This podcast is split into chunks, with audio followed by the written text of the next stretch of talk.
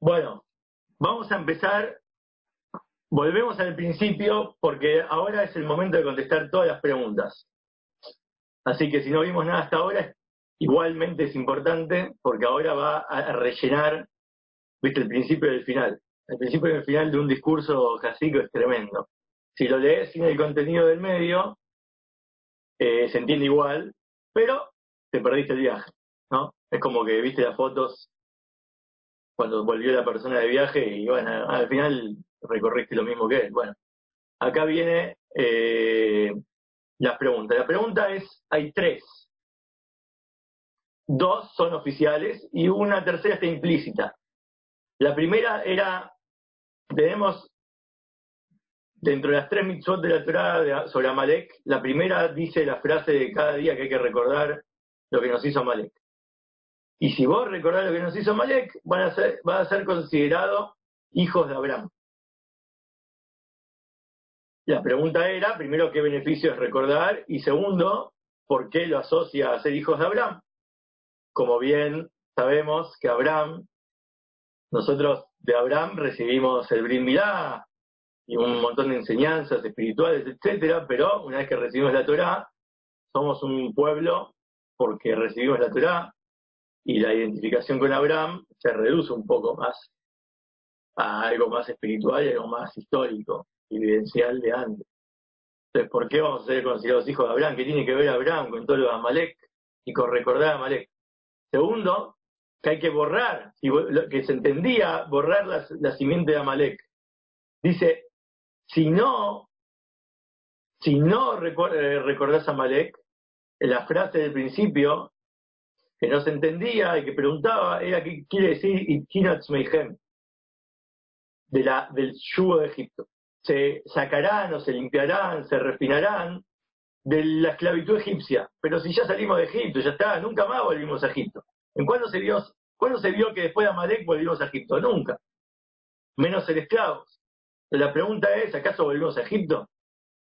Yo lo comparé con cuando viste con esa pesadilla que, soñás que volvés al colegio, no sé, a la secundaria, y es horrible, ¿qué haces ahí? O sea, cuando te das cuenta que estás soñando es una satisfacción enorme. Digo, cuando volver al colegio es, es tremendo, o sea, hay que pasar por las pruebas, por toda esa tortura, bueno. Entonces, ¿qué, la pregunta es eso, ¿es que acaso alguna vez volvimos a Egipto? O sea, ¿qué, qué significa eso? Y después está la tercera mitzvah, que acá no la menciona en ningún momento, pero vamos a ver cómo sí. Es no olvidar. Recordá, Marek, borrará su semilla y después no lo olvides.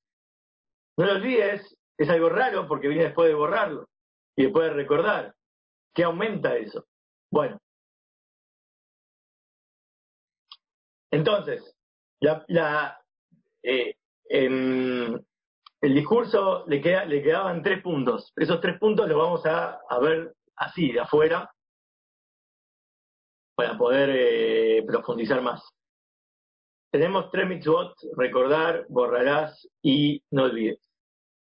Y tenemos tres distintos contextos asociados a cada una de esas mitzvot. Tenemos la de recordar lo que nos hizo Malek asociado a la historia de ser hijos de Abraham. Abraham dijo, yo soy polvo y ceniza.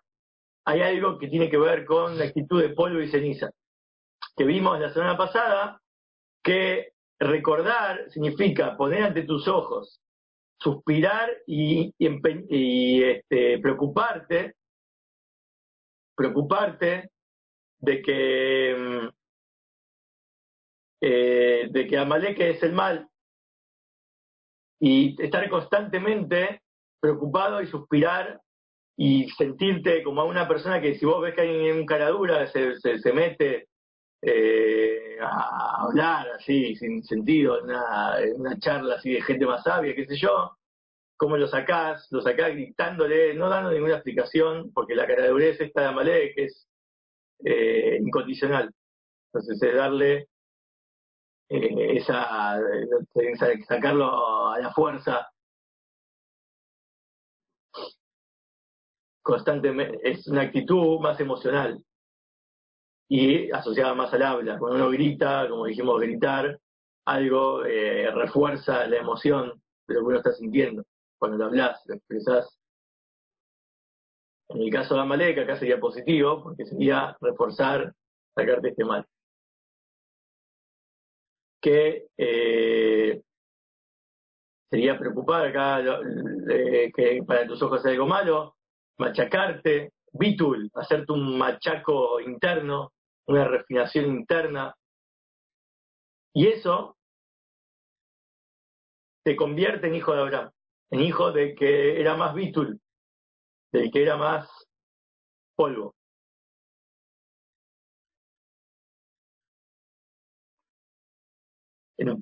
Eh, para, para entender. Ahora, el no hacerlo implica volver a Egipto. Hay otro paso, otro camino. Sacarte el yugo egipcio. ¿Cómo vuelvo a Egipto? Si históricamente ya me fui ahí. Y lo dejamos picando la semana pasada. Ahí aclara que Egipto y eh, era, nos, nos, eh, hacían trabajar con, con así, eh, Homer y es ladrillo así como piedra, materia, algo burdo, laburo así duro, de piedra, de, ladrillo de construcción. Y eso es que Homer viene de Calva Homer, que es el, el de la Torah, el Talmud, la Mishnah, todo el pilpul, todo el machacarte una forma mental no emocional, sino descubrir en todo ese análisis, ida y vuelta, el, sentido de lo que están discutiendo en la, en Gemara.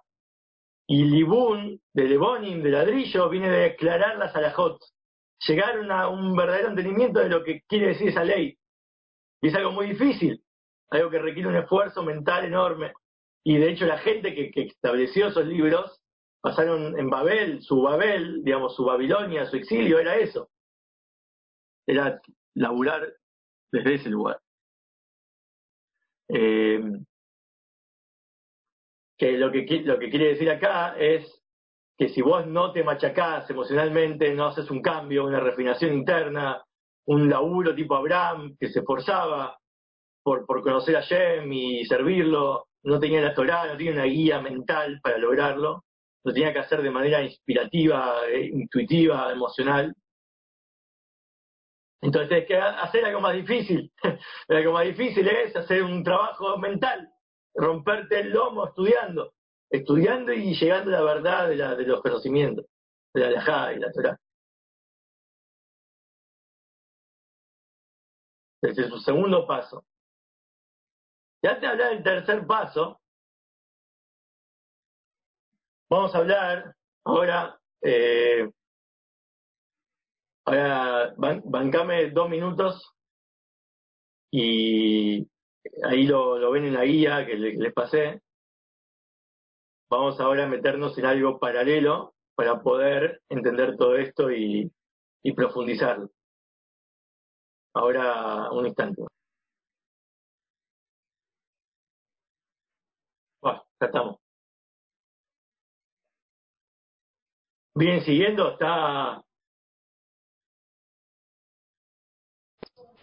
Sí. Ahora voy a escuchar bien, voy a escuchar bien. Me, me, olvidé de poner justamente el cable que hace que todo sea más fluido rápido. Se escuchó, ahora se escucha mejor, pero igual se escuchó.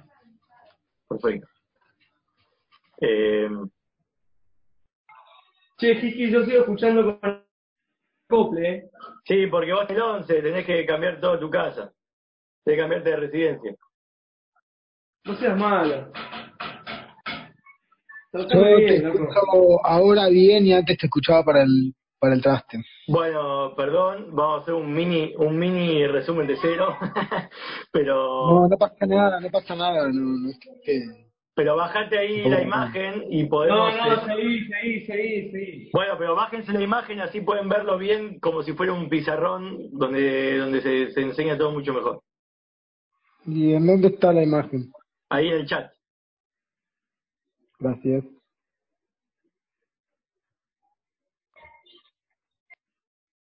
Ahí va. Bueno, seguimos.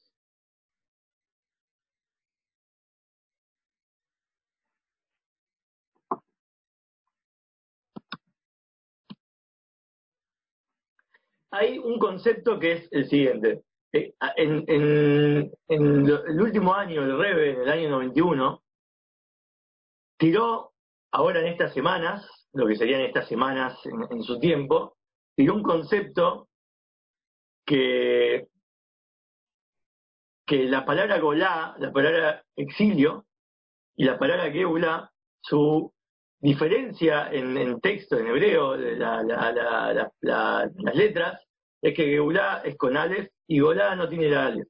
Lo mismo con Rabbi Shimon Bar Yochai, el nombre Yochai se puede escribir con Aleph o sin Aleph.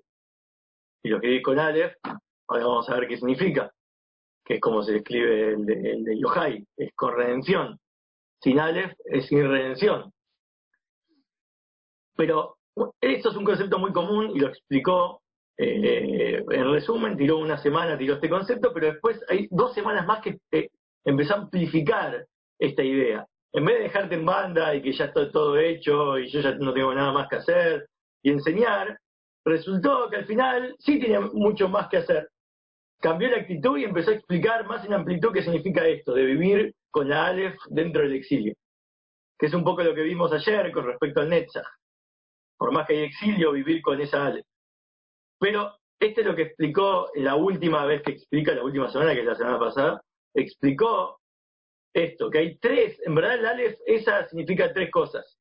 La palabra Alufosh el Olam, que significa decir el Señor del mundo. Eso significa poner, revelar la divinidad en cualquier cosa que haces, ya sea mitzvah o no, y empezando por uno mismo, la actitud que tomás sobre las cosas, viste como el vaso medio lleno de las cosas. Si vos interpretás, por más que la realidad es la misma para todos, ¿sí? Como dijimos ayer, tener una actitud de positivismo, una actitud de libertad sobre esa situación, de que no te esclaviza, no te toma tu interior, viste, no, dormís así con preocupados, transpirados, eh, hasta el punto que, te estresás. Es una situación que es incómoda, nadie, nadie lo niega. Sigue habiendo enfermedad, sigue habiendo preocupación, etcétera, pero uno no se lo toma tan a pecho. Eso se resume, muy básico, poner a Shem, poner a algo redentivo en la creación. Eso es como algo básico. Pero a fin de cuentas, eh, pertenece, en esto que estamos hablando, a la categoría 1, que es algo emocional, algo para dentro de uno mismo, como hijo de Abraham, algo que Abraham hacía.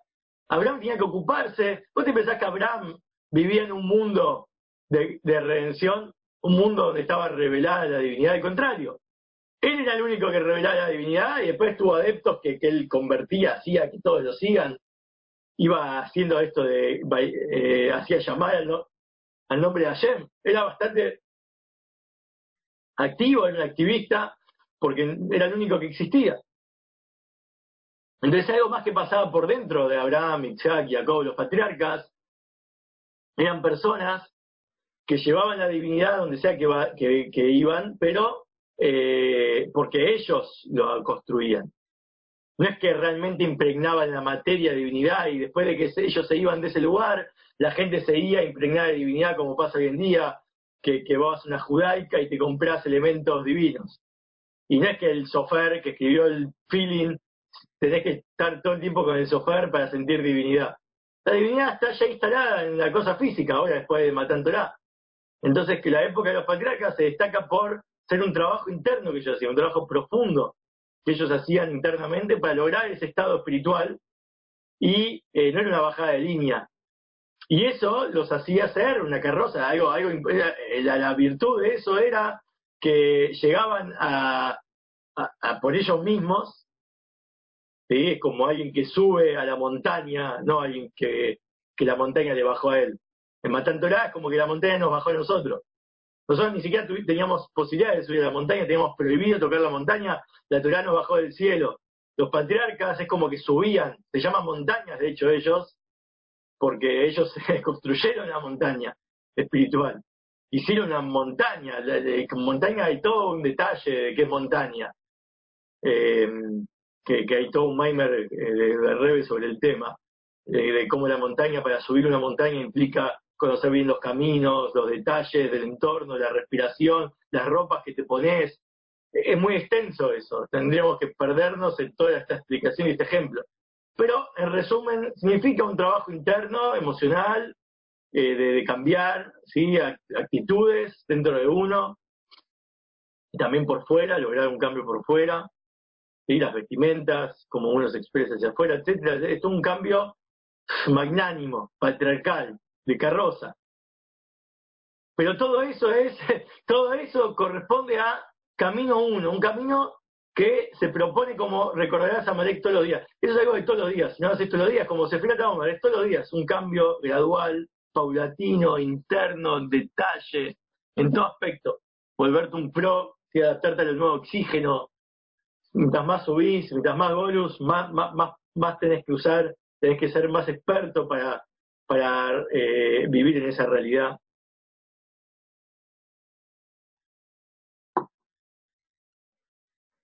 Después explicó que Aleph también significa ulpená,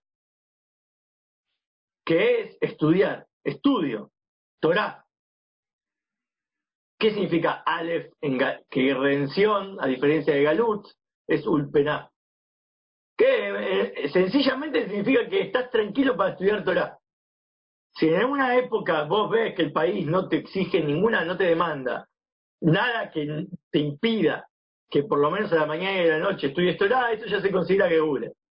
Hoy en día ya es más que eso, cualquiera puede estudiar Torah eh, con sus auriculares, eh, ya hablamos de esto muchas veces, ya está la tierra llena de conocimiento de Hashem, prácticamente está revelado este, este aspecto ya. El que quiere puede. Pero esto qué significa en nosotros? Que es activar no solo emocionalmente una relación con Hashem, sino ahí hace falta que la Torah haya sido eh, entregada en forma de estudio, cosa que los patriarcas no tenían, por más que se, se habla de, ellos, viste, de la yeshiva de Shem y Ever, como decía, iban a la yeshiva, era una yeshiva tipo estilo, parecido a estilo budista, viste, como te hacían cultivar atributos emocionales, te hacían cambiar como persona.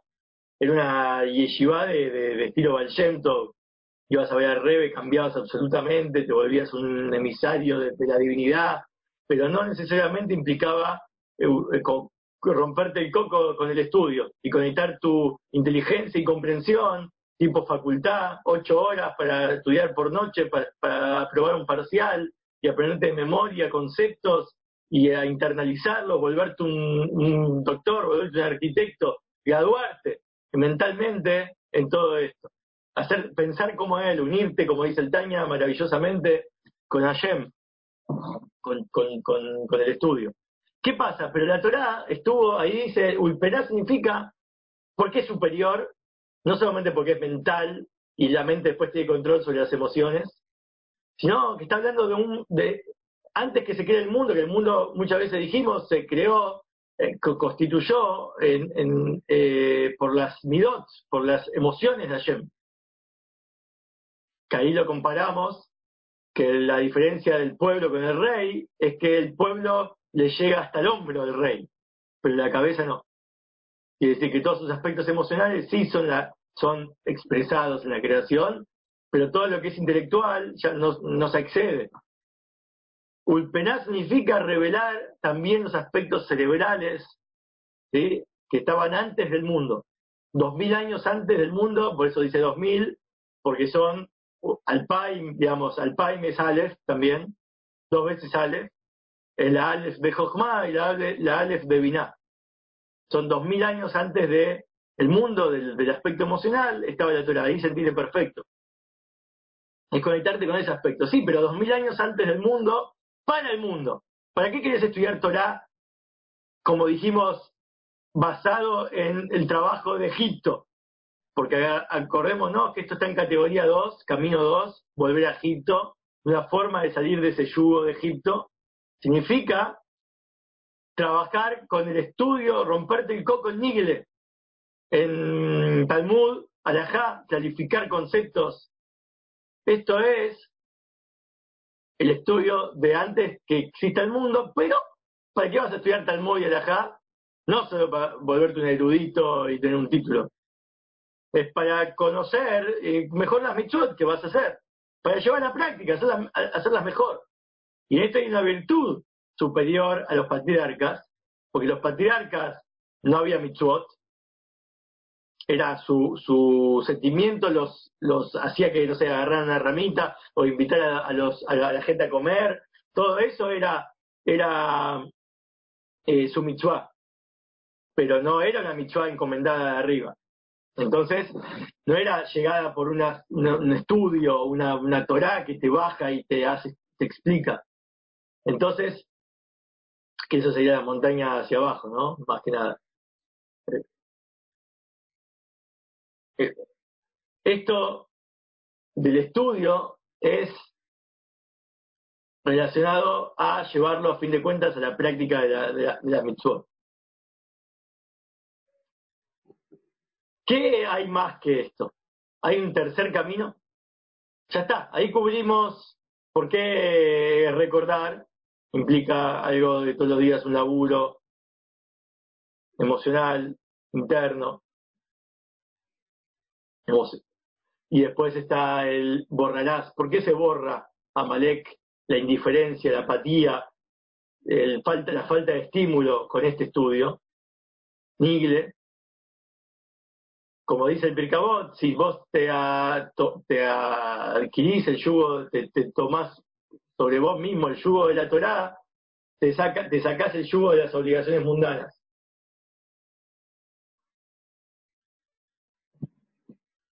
Eso quiere decir, en cuanto a lo que estamos hablando acá, que hay en el estudio es como te da una vivencia mucho más eh, liberal, en cuanto a las preocupaciones, a la molestia interna, etcétera, y Amalek ahí tiene menos control, porque él te quiere enfriar en cuanto a qué?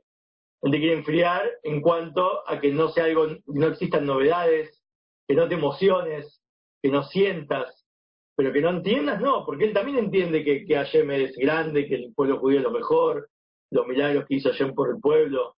Él también vio todo eso. El estudio Estar, es como estar por antes del mundo. Yo, yo construyo mi estado emocional en base a lo que estudio, en base a lo que comprendo. Como dice el Taña, es el camino largo pero corto. Ahí, por eso, eso es destruirlo. Lo otro, el paso anterior es recordar por qué vos estás sintiendo cosas, estás construyendo un cambio emocional y estás ascendiendo, es un beat, pero tenés que hacer bitul. Para romperlo tenés que hacer bitul, a echar la cabeza porque cuando te viene un sentimiento de, eso de apicoides, de renegado, tenés que sacártelo y no podés, no podés ni, ni, discutir contra eso mentalmente, tenés que sacártelo de una, gritarle, viste, ir a aplaudir, ir a correr, ir a hacer cosas que te hagan sentir emocionalmente, ir a golpear una puerta y, ensangrentarte el dedo. Hay cosas que se expresan así, así, de manera emocional. Es la única manera de sacártelo. Y eso es algo algo que no viene de la mente, no viene usando la cabeza, el estudio. Ahí no estás usando la cabeza, ahí sos como, eso, estás, trabajando, eh, eso, estás en una catarsis. Pero borrar es borrar, ya está, lo liquidé. Si yo logro control sobre mi mente, lo que estudio, lo liquidé. Ahora, estas dos cosas existen en dos personajes, en dos reyes muy famosos por ser la simiente perpetua del Mashiach. El Mashiach, siempre decimos que viene, tiene que venir de la, del, David, pero tiene que ser de la simiente específica de Shlomo. No puede ser de otros hijos de David. ¿Por qué? ¿Qué, aumenta eso? Es justamente esta idea. David se lo veía más como una persona que salía de guerra, sus manos estaban manchadas de sangre.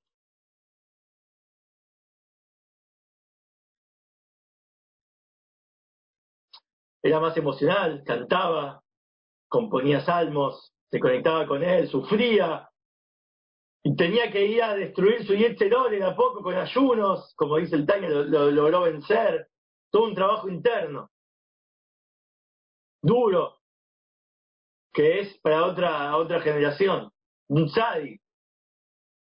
Shlomo era la paz. Él logró hacer la paz que es eh, algo más relacionado a su sabiduría. Era el más sabio de, de, todos, entonces su sabiduría es lo que lo llevó a que las naciones anulen solas ante él. Iban ante él, no porque él los había vencido con guerra emocional, con brutalidad, con cántico, con, con, con así, con pasión. No, no, no, no. Eh, todos reconocían su entendimiento, iban a procurar consejo, iban a ya directamente iban a, decir, yo, yo, yo, yo, mm, lo que me digas, estoy subyugado. Había paz, no había guerra, la guerra está siempre en el corazón de uno, porque uno está dividido en el corazón hasta que vence el Itzerore. Y Shlomo es la paz. La paz que vino a través del el conocimiento, la sabiduría. Él cuando pidió el Hashem le pidió sabiduría, no le pidió, eh, no sé, estar, eh, estar contento, tener hijos, salud, tenía todo a través de la sabiduría. La sabiduría le, hizo tener todo, como Hashem. ¿Quién es alguien? Hashem construyó el mundo con su sabiduría. Él se conectó con ese aspecto. Todo el mundo que es emocional, lo emocional, se construyó con sabiduría con la sabiduría, por eso Shlomo es la paz, es un mini, una mini redención. Él construyó el templo, él construyó esa redención, esa es la Aleph de, de Shlomo.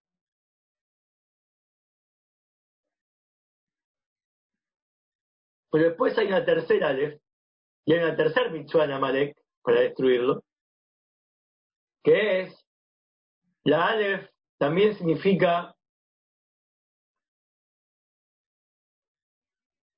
maravillas. La Aleph es sobre las maravillas. Alufim.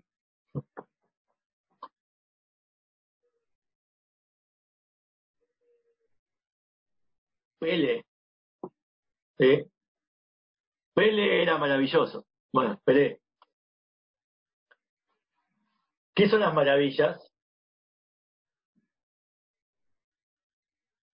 Las maravillas son algo que te parece, te, te contemplas de manera maravillosa, una maravilla es algo que te, descoloca lo intelectual, te lleva a un plano más, a un shock, no emocional, sino placer, un placer, conocer los secretos de la Torah. ¿Qué tiene que ver esto con no olvides? no lo olvides, te tiene que insistir que no lo olvides después de haber hecho recordar, o si no hiciste recordar, tenés que hacer borrarás. No querés cultivar emocionalmente, bien, hay una etapa en la cual vamos a borrar a Malek, estudiando. Hay toda una época de estudio, de, lleva más tiempo, lleva más laburo a nivel mental, pero a largo plazo termina borrando. Y después te dice, hay un, por eso es como que eh, al final el discurso lo trae como algo más, un plus. Por eso puse acá tres, es plus. Y habla que Amalek significa Amal. Kuf.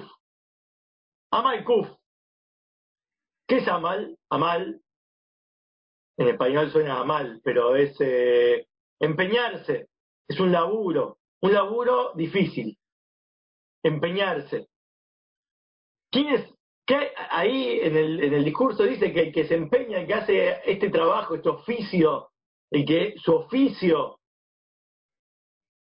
el Koidesh, la Kuf, que es lo sagrado, es Hashem. Hashem se ocupa cada día, a cada instante, en cada fragmento del tiempo, hacer el mundo de la nada. Está vivo Hashem. En estos momentos Hashem está ocupado en nosotros. Él nunca descansa, siempre está creando el mundo. Es un laburo, es un laburo que claro, bueno, pero allá puede no significar mucho. Pero estar todos los días, viste, controlando, todos los días sos el responsable de algo en cada instante, es durísimo. Amal es eso, cuando uno se empeña en algo, viste, estás todo día y noche, instante a instante, laburando con algo sin parar. ¿Y qué, que eh, en lo que es la Torá, que antes el paso 2 era también un laburo de, esclavitud, ¿sí? de, de Calva Homer, Libuna Loge, lo que dijimos de trabajar con esto, las reglas de cómo se estudia la Torah, interpretarla, entender, clarificarla, pero Amal Kuf significa ir más allá del 100. Kuf es 100 y es la 100 es como lo que se acostumbraba a estudiar. Antes se acostumbraba a estudiar 100 veces, repasaban 100 veces para entender el tema. Si vos estudiabas 101, el 101, ese 1 valía más que todo el 100. Como cuando uno realmente hace ejercicio en el gimnasio, eh, hoy en día en la casa, cuando uno hace ejercicio, ¿cuándo sentís que hiciste ejercicio? Como vas más allá de tu rutina de ejercicio. Esa única vez, una sola vez, una cosa que hiciste de más, a lo acostumbrado, eso te hace que te, que, te que signifique hacer ejercicio. En lo que es el estudio, es más allá de la ley, es más allá del 100. Por eso Amal Amalek, significa más allá de la ley. En su, en Amalek es él está todo el día y todo instante empeñado en que vos no sientas una relación, una conexión con las novedades y con lo espiritual. Quiere opacarte. Es un sentimiento tuyo que decís, ya está, ya me acostumbré, ya me acostumbré a la cuarentena, ya me acostumbré al, coronavirus, ya me acostumbré a todo lo que me dice el diario, de las novedades, de esta, de esto que está pasando, ya, ya está, es como algo, ya en algún momento vamos a acostumbrar y vamos a ser súbditos, súbditos de esto, esclavos. Pero si vos vas allá, más, allá de la ley, significa empeñarte en que siempre haya una novedad. Así como Amalek se empeña en siempre estar presente cada vez que vos estás estudiando y, meditando, intentando mejorar, para que vos no sientas nada nuevo y que te frustre y que te insensible, esto no sea algo insensible y, que te, uh, te vuelva eh, apático y frío.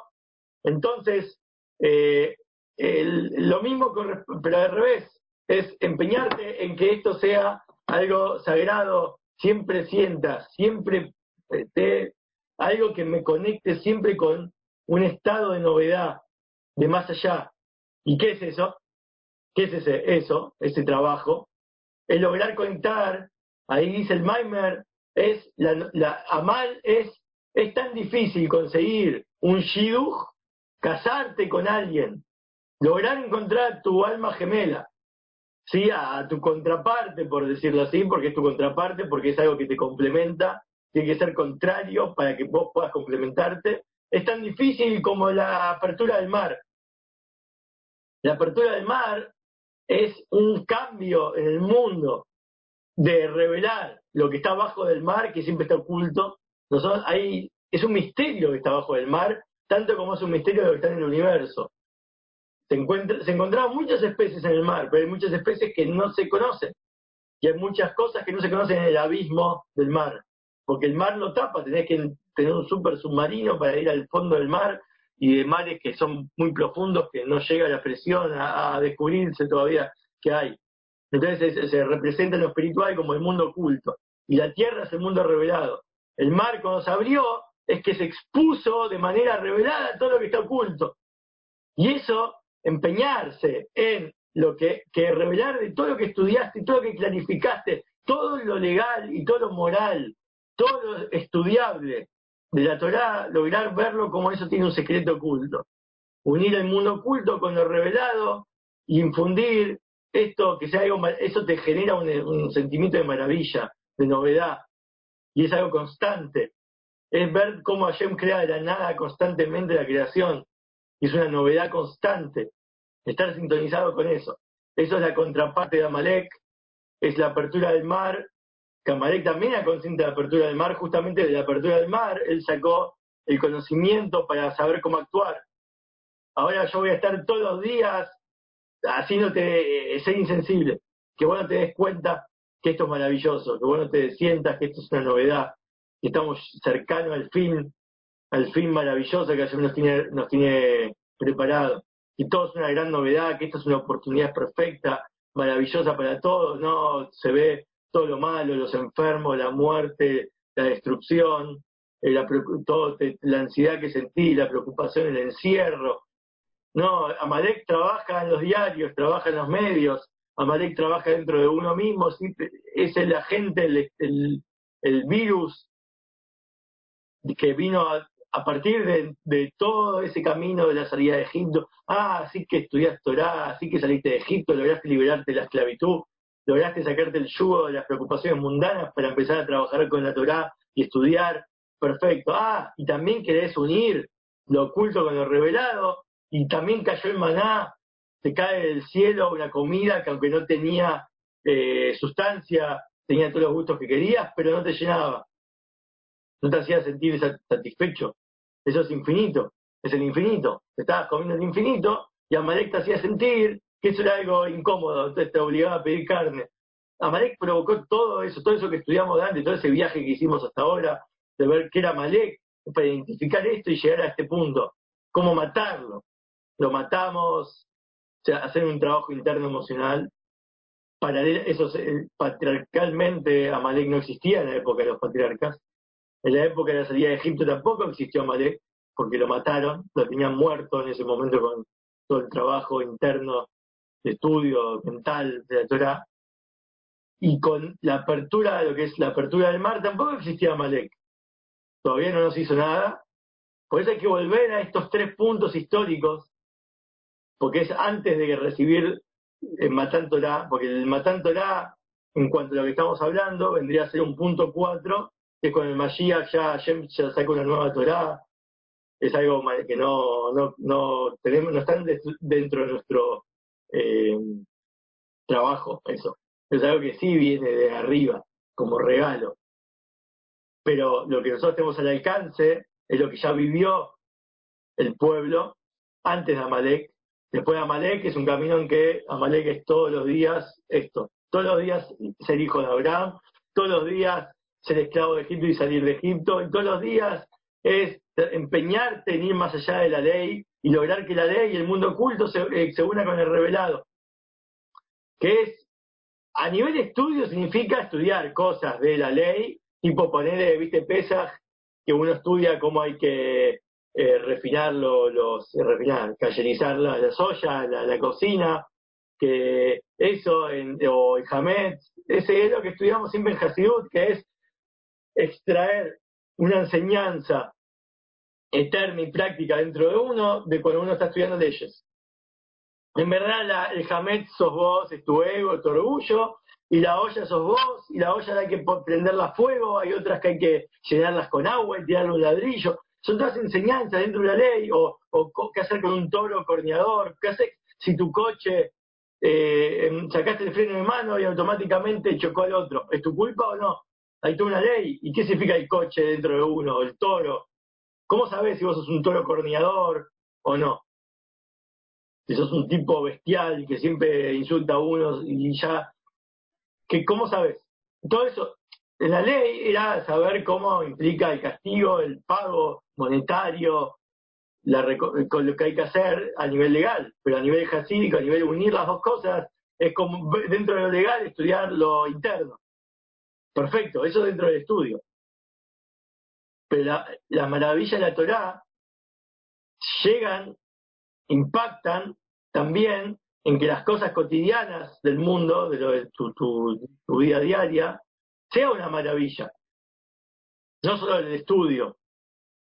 Las maravillas de la Torá, eh, por eso ahí dice, porque no lo leo adentro, porque todo lo que adentro hay muchos citan muchos eh, psuki, muchas fuentes, y el concepto se extrae en esto, en este resumen que es, eh, acá, ahí dice, el futuro será de que va, vamos a ver maravillas. Veremos maravillas como la de la salida de Egipto, como la de las plagas. ¿Qué son las maravillas? Nun, Plaut, maravillas del 50. El 50 es las maravillas del Nun. ¿Quién? Hay un personaje llamado Yoshua, que es Yoshua, hijo de Nun. Se llama así, Ben Nun. Es el hijo del Nun. ¿Qué es el Nun? El portal 50. Hay 49 portales de entendimiento que son justo paralelos a los 49 días que se hace el Homer antes de Shavuot, a la entrega de la Torá. ¿Por qué la Torá está en el 50? Porque la Torá ni siquiera Moshe no la pudo recibir. De hecho, él murió en el portal 50. El portal 50, Nun, Nun, las maravillas del Nun, son algo más allá de, la mente. Superan ya no es dedicarte al estudio de la Torah en aras del cumplimiento de la Torah, es el estudio por sí mismo, que eso es lo que se vive en la época mesiánica, estudiar, conocer a Shem. Y nada más, no porque tenga algún significado, enseñanza para mí, y me llevo una inspiración de esto, me llevo un souvenir que me sirve para, etcétera. El, el, el, Yoshua es hijo de Nun, significa que es el, el, en, nosotros, esa conquista, Yoshua no terminó de conquistar la tierra, porque su tierra conquistaron después de Yoshua los siete territorios, los siete, las siete midot, se logró el trabajo interno emocional, hay muchos libros de Torah que hablan de cómo cultivar una buena emoción, un buen trabajo interno emocional. Hay mucha Torah de Nigle, de cómo lograr entender la, eh, para hacer las mitzvot de manera mejor, para también cultivar una mejor persona a través del estudio. Pero de Nun y Flo, esta es la, el portal 50, son las maravillas internas, el Hasidus, interno de la Torah, que es algo bastante contemporáneo, porque se empezó a difundir, aunque pertenece al campo de la Kabbalah, todo lo que es el Zohar, se empezó a difundir con el Vallento en adelante, más que nada con el Terrebe, con el Tania. Y más que nada, en los años Nun. ¿Cuáles son los años Nun? para nosotros son eh, implica el NUN del, 5750, el 5751, el 5752, que es NUN. Los años NUN son los 90, que son maravillosos. No persona que vos, algo que no sé en qué rubro, en qué aspecto una persona se puede sentir incómoda con los años 90. Sí, bueno, hay muchas cosas negativas de los 90, pero los años 90 son años maravillosos en todo aspecto a nivel cine, a nivel cultural, a nivel científico, a nivel de muchos aspectos, e incluso para nosotros en el judaísmo, los años 90 son los años que el Rebe reveló las mayores, los mayores secretos de, la redención, de una inspiración y un, los conceptos como estos sobre las tres ales, vivir con Mashiach, es estas tres ales.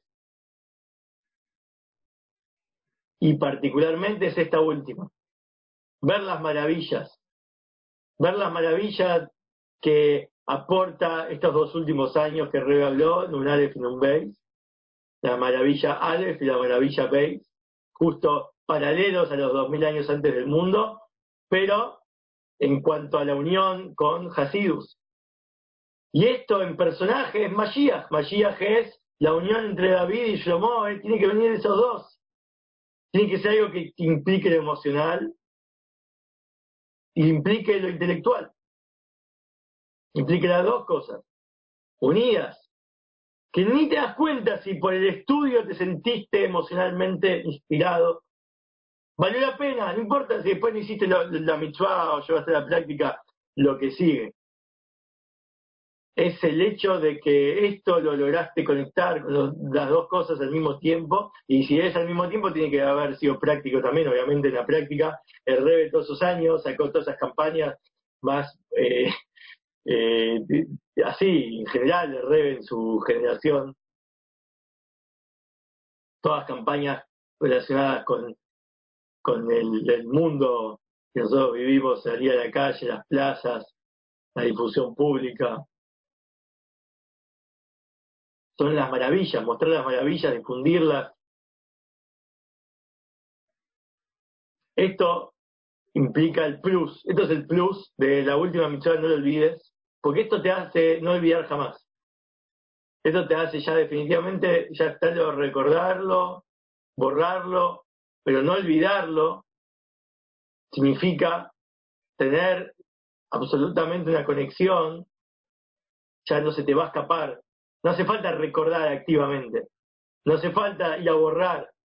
Es algo que ya no se te olvida. No te olvides, no te vas a olvidar. Es integrar las maravillas, todo lo que se, todo lo que, todo lo que está es integrar esto, que siempre sea una novedad, siempre encontrar, ir, en vez de leer el diario, leer el diario de las buenas noticias. Y las mejores noticias son las que anuncia el Rebe en estos años. Que ya el Mashiach, hay un Mashiach revelado, hay un Beit HaMikdash revelado, espiritual, hay conocimientos que ya te hacen sentir y vivir con la redención día a día. Sos vos el que no quiere porque no quiere estudiarlo. Primavera depende de vos. Pero la montaña ya bajó y encima te está empujando.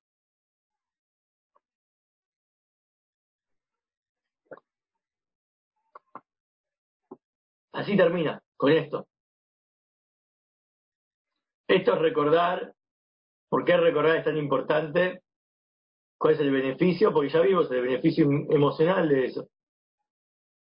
De cambiar por dentro y ya no sentirte insensible, sino sensible y emocionalmente activo. Ya vimos que si uno no se empeña, como hoy en día es muy difícil eso del cultivo interno, forma, es trabajar con todos los conocimientos, estudiar Torah, y después empeñarse más allá de la ley y descubrir las maravillas. Con eso tenés asegurado la destrucción total de Amalek. Más que nada con el estudio de Hasidus, es integrar Hasidus a la vida, a todo lo que llegues a hacer. Lo último ya es una conexión más profunda porque hay tres niveles en los que eh, explican o resumen cómo Hashem está en el mundo. Hay una forma de verlo Hashem, como que el mundo sí es una presencia muy imponente y no puedo negar la realidad, como que no existe, sí existe la realidad, pero es una realidad que está sujeta a un cambio, a una, a una caducación, es momentánea, porque en cuanto se revela al creador de cada uno de los aspectos de esta realidad, en ese momento la realidad agacha la cabeza, que va a ser el séptimo milenio. Si vos sabés que este mundo está destinado a caducar, no te pesa tanto, porque no es lo que va a durar, esto no va a durar.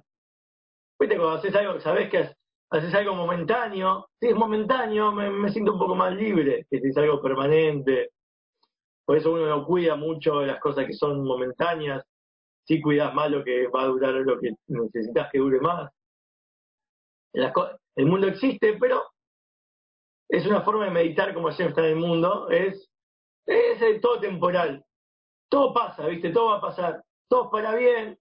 No hay mal que por bien no venga, no hay mal que dure 100 años y hombre que lo aguante, etcétera. Pero después está la segunda meditación, por eso es más emocional, más de perspectiva. La segunda es estudiar que en verdad todo se está sosteniendo constantemente por Hashem, la palabra de Hashem que lo está creando y vos sos una palabra de Hashem viviente constantemente. No existe una persona libre si no estudia Torah, porque entonces estás esclavo a tus sentimientos, en verdad. Vos estás sujeto, esclavo a tus sentimientos. Para librarte de Egipto, tenés que esforzarte en el estudio, porque ahí está la verdadera libertad. Ver que vos sos el que controla tus emociones. Si hay momentos de natural, festivamente, en momentos del año, donde natural te implica un cierto sentimiento, y a veces otro, no es siempre alegre y no es siempre triste, y no es siempre bailar y no es siempre ayunar, ese depende, depende si tiene sentido racionalmente, si qué es lo que la Torah te, pide. Entonces esto es darte cuenta que Hashem está sosteniendo el mundo a cada instante y cada instante depende de esa palabra de Hashem para ser creado. Es algo más profundo que el paso uno, más difícil también, pero es algo que se contempla más intelectual y no tanto emocional, porque te deja medio como como el upside, el mundo ahí no existe tanto, el mundo en verdad es una, una palabra de que lo crea, que crea el árbol, la piedra, etcétera. Esto está todo en el discurso este de Robert Rayab, que estudiamos eh, a veces eh, en la quinta, ¿se acuerdan? De la AUMNAM. Y después está el tercer paso que, que es eh, que la palabra es Hashem, ¿qué es la palabra Hashem? Como tu palabra, que es la palabra la palabra, como eh, hay alguien que está hablando, para que la palabra salga influencie y active algo, tuvo que haber venido de alguna fuente que está hablando. El que habla. ¿Quién es el que habla? Es el Atsumus, pero ya la esencia de Hashem, el que realmente, si Hashem no existe, no existe ni el habla, que el habla en verdad dura 7000 años. El habla tiene un, el habla dura mientras él lo quiere hacer durar depende de su voluntad y depende de que esté constantemente relacionado con, el placer que deriva y siente de la idea de los mundos, del hacer un mundo. Eso se llama el Dat Elion, de una conciencia superior. Conciencia superior, Dat Elion, es el que está arriba de la montaña o el que se está empeñando, es ese que se está empeñando en hablar todos los días. Porque las palabras es, bueno, árbol es árbol, hablo de árbol es hablar de árbol, pero empeñarse en hablar de árbol, hormiga, piedra, humano, tú, humanos en todas sus diferencias y particularidades, eso es un trabajo. la palabra no se fuerza, la palabra es la que sale de esa persona, de, esa conciencia, de ese placer. ¿Para qué?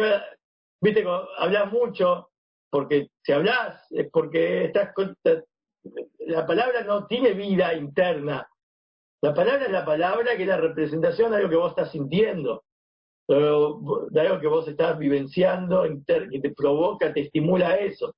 Estimularte todos los días a hablar, de crear instante a instante, eso es algo que requiere algo más allá de la ley de este mundo.